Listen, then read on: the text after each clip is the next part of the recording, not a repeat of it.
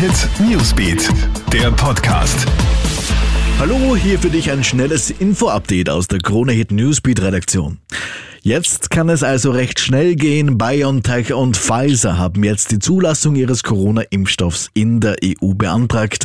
Das hat die Europäische Arzneimittelagentur EMA bestätigt, die die Anträge jetzt prüfen muss. Wie lange das jetzt dauern wird, ist nicht klar. Sollte die Behörde eine bedingte Zulassung empfehlen, könnte der Impfstoff noch im Dezember eingesetzt werden. Los geht's jedenfalls mit den Corona-Massentests. Ganz Österreich schaut heute nach Annaberg-Lungertz. Die kleine Gemeinde im Tennengau hatte zuletzt erschreckend hohe Infektionszahlen und hat daher heute um 8 Uhr mit den Massentests gestartet. Die Vorbereitungen in der Gemeinde sind auf Hochtouren gelaufen. Getestet wird noch bis 18 Uhr in der Fahrzeughalle der Freiwilligen Feuerwehr.